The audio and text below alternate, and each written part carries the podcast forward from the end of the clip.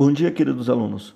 Vamos começar mais um Prosa Poesia em podcast. Para você que está em casa e não pode frequentar as aulas por causa do coronavírus, acompanhe nosso podcast que a cada nova publicação falaremos de um dos movimentos literários brasileiros.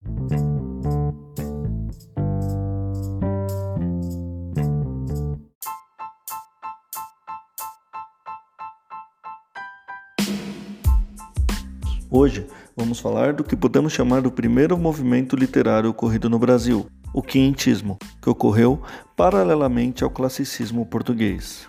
Ele ocorre no Brasil, mas não foi feito por brasileiros, afinal, é assim chamado por ter começado no Brasil no ano de 1500, época da colonização portuguesa. Por isso, suas obras eram muito mais ligadas aos europeus do que aos indígenas, que aqui estavam e eram de fato o povo brasileiro na época.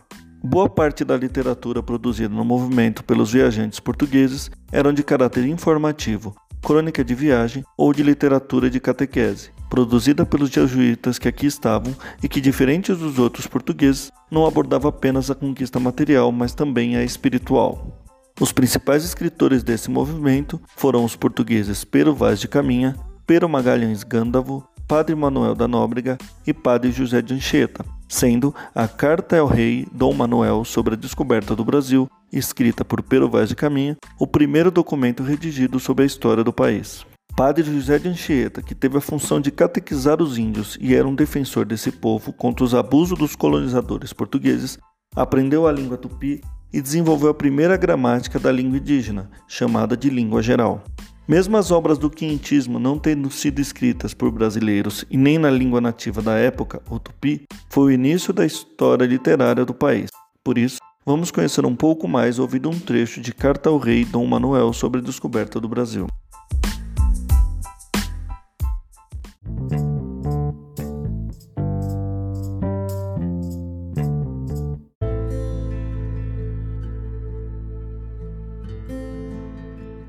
Ali verieis galantes, pintado de preto e vermelho, e quartejados, assim pelos corpos como pelas pernas, que certo assim parecia bem.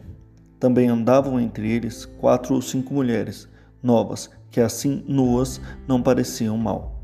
Entre elas andava uma com a coxa do joelho até o quadril e a nádega, toda tingida daquela tintura preta e todo o resto da sua cor natural. Outra trazia ambos os joelhos com as curvas, assim tintas, e também os colos dos pés e suas vergonhas tão nuas e com tanta inocência assim descobertas que não havia nisso desvergonha nenhuma. Todos andavam rapados até por cima das orelhas, assim mesmo de sobrancelhas e pestanas.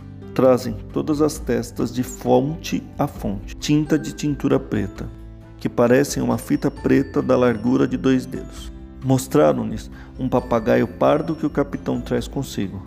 Tomaram-no logo na mão e acenaram para a terra como se houvesse ali. Mostraram um carneiro, não fizeram caso dele. Mostraram-lhes uma galinha, quase tiveram medo dela e não lhe queriam pôr a mão. Depois lhe pegaram como espantados. Deram-nos ali de comer pão e peixe cozido, confeitos, férteis, mel, figos passados. Não quiseram comer daquilo quase nada e se provavam alguma coisa, logo a lançavam fora. Trouxeram-lhes vinho, uma taça. Mal lhe puseram a boca. Não gostaram dele, nada, nem quiseram mais. Trouxeram-lhes água em uma barrada. Provaram cada um ao seu bochecho, mas não beberam. Apenas lavaram as bocas e lançaram-na fora. Viu um deles uma conta de rosário, brancas.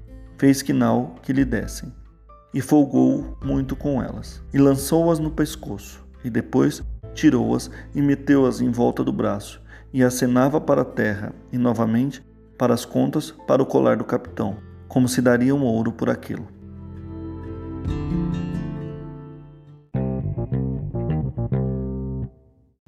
Gostou? Na próxima aula falaremos sobre o barroco. Grande abraço.